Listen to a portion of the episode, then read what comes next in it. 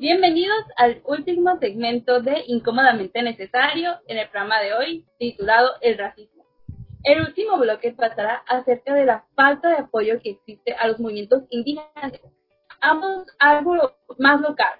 Cuando los indígenas pelean por sus tierras, de un ejemplo, los yaquis, ¿por qué nos quejamos de que, ay, ya están haciendo sus marchas, o ay, cerraron, cerraron la carretera, así? Porque con lo del acueducto Independencia, por ejemplo, que iban, el gobierno iba a tomar las tierras de los yaquis, nos quejamos y no apoyamos, o sea, no lo vimos desde el punto de vista de los yaquis, nomás fue una queja de, tienen la carretera tomada, mm, voy a hacer más de carretera.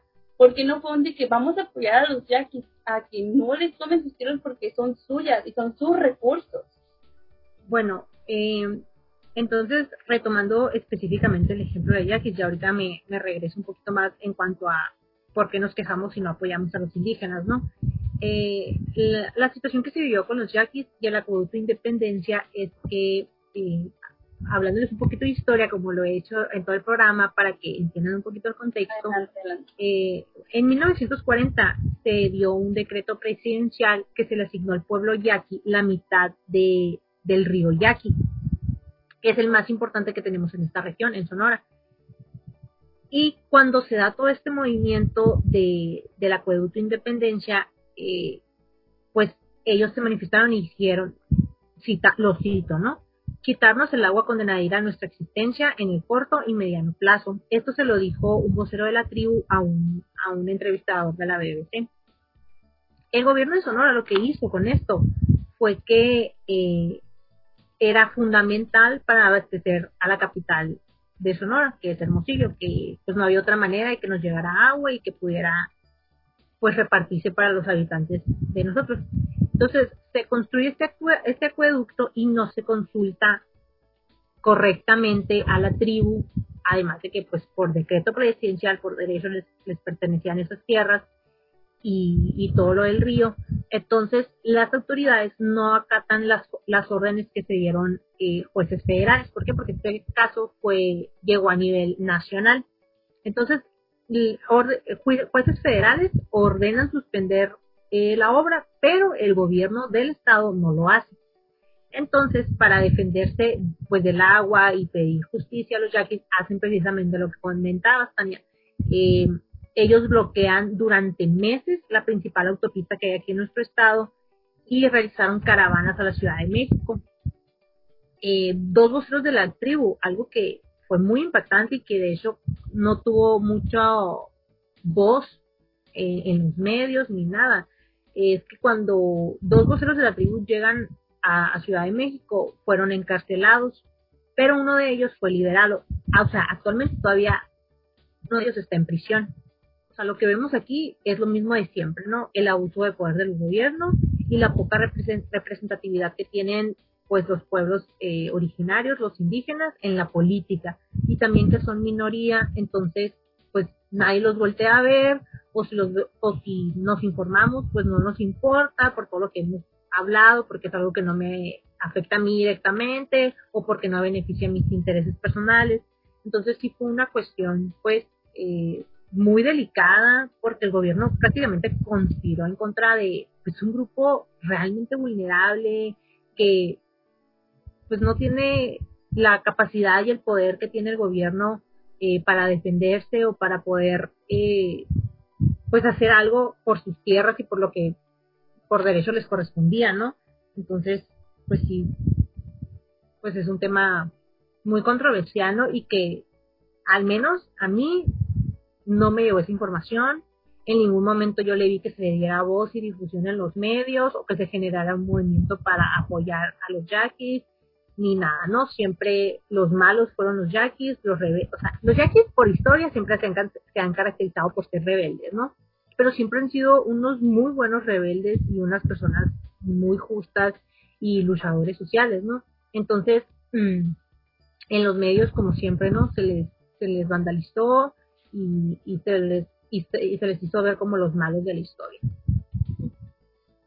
Siento que, pues tristemente volvemos a lo mismo que hemos platicado antes, ¿no? Que estas personas no es que no tengan voz, pero no son escuchados, ¿no? Y no se les otorga un lugar como a otras personas de la sociedad. O sea, no se les brinda esa igualdad, y no solo se trata de igualdad, igualdad, pero de equidad, ¿no? O sea, estas personas también, obviamente, están en una desventaja, ¿no? Por cómo está la, la sociedad, ¿no? Esa jerarquía social, todo el sistema, que siempre va a ganar en contra de ellos, o va con, o sea, tristemente conspira en contra de ellos para ganar, ¿no? Sí, creo que pues toda esta cuestión de ya manera más general, no, no, no solo hablando de los yaquis, y de las peleas indígenas en cuanto a sus territorios, pues es por lo que les mencionaba, ¿no? Que representan a un grupo vulnerable, que son minoría, y aparte, pues hay que recordar su color de piel, ¿no? Pues ellos por lo general son de piel morena, oscura, entonces, eh, a esto los hace a ellos por excelencia, pues la representación perfecta del verdadero mexicano, ¿no? De, quienes somos, antes del mestizaje y todo eso. Entonces han sido rechazados desde un inicio y hasta la fecha no hemos podido eliminar por, por completo toda esta discriminación que existe. Entonces, un grupo que ni siquiera ha sido atendido o procurado por el gobierno, además que vive lejos de, de, de nosotros, de nuestros poblados. Entonces, pues tú te preguntas, ¿y ellos quiénes son? ¿Alguien los conoce? ¿Cómo viven? ¿Realmente importan? Y no es que no importen, ¿no? Sino que se desatan todas estas conversaciones que tú dices, ay, pero, o sea, que lo sientes tan alejado de ti y pues también es esta poca empatía desarrollada, ¿no? Que tenemos y, pues todas estas cuestiones de prejuicios y así, que lo sentimos pues tan alejados de, nosotros o de la sociedad eh, en general. Entonces también eh, aquí les quiero platicar un poquito de Patricio Solís, que es un, él es un investigador del, del COMEX, el COMEX es el Colegio de México, y, y, él nos dice, eh, habla precisamente de toda esta cuestión de, de la minoría de las personas de pueblos originarios o los indígenas, que tiene un estudio pues muy interesante que lo pueden buscar, que es la discriminación étnico-racial. Y él en sus hallazgos nos dice que entre más moreno seas, tienes menos oportunidades en general, ¿no? En la vida y aquí en México.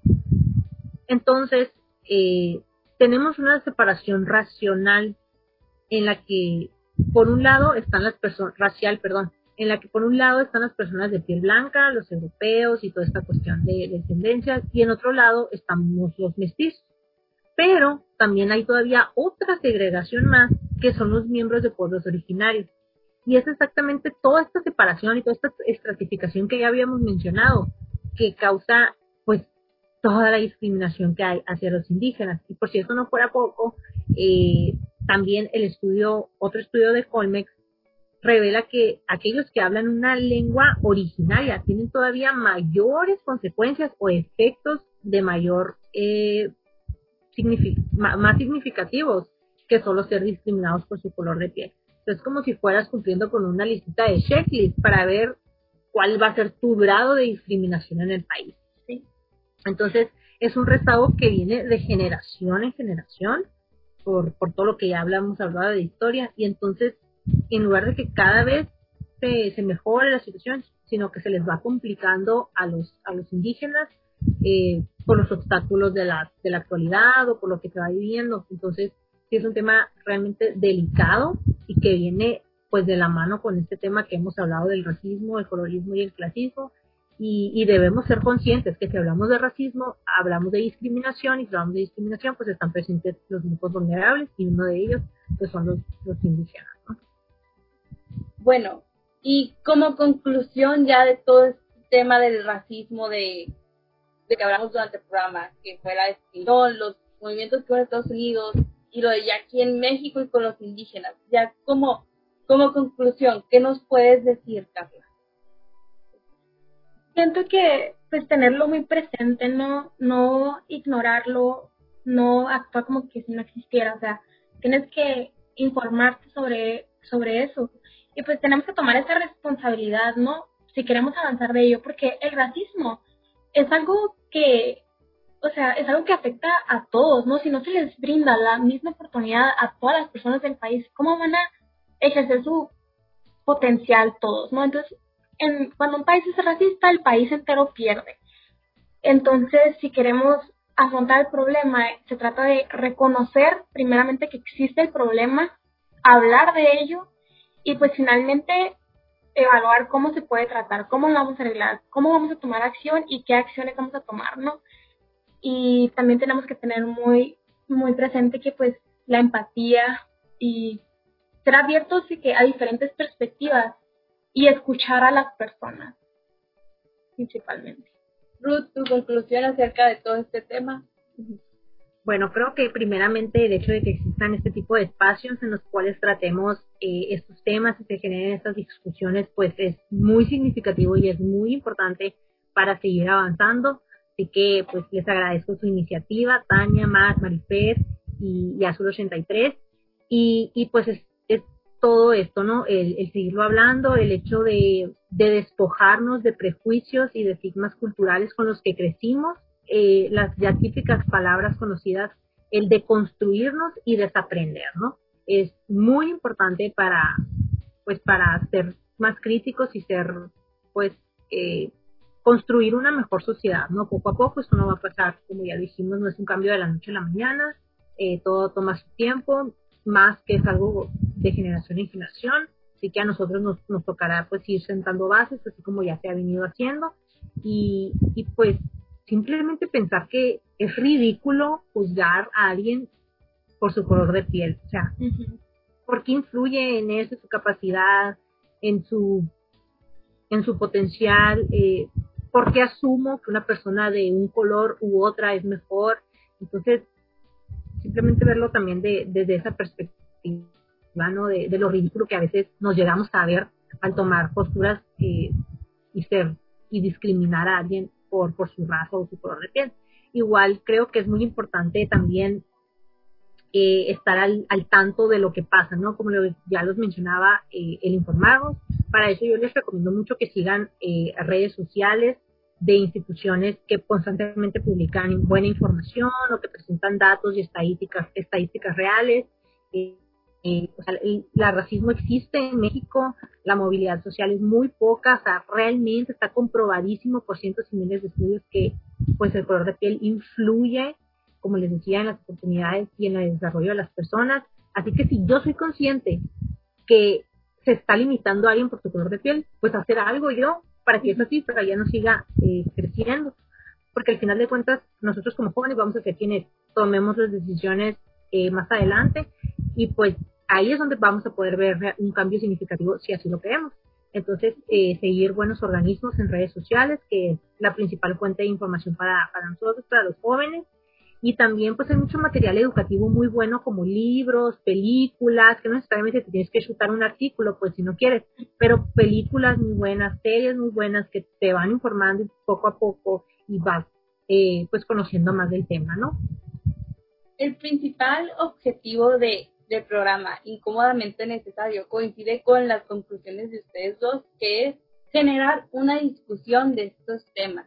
Estos temas suelen ser incómodos de tratar o simplemente temas que no llevarías a la mesa a la hora de la comida, pero que ya es suficiente que los tengamos como un tabú, sino que vamos a comenzarlos y no que sea la charla de las abejitas y en plan serio, sino vamos a discutirlos de una manera de una manera relajada y calmada y entender los puntos de vista de todos y así hacerlo, dejar de, hacerlos un tabú y darnos cuenta, abrir nuestros ojos de que hay cosas que aunque las ignoremos o no seamos conscientes de ellas, existen.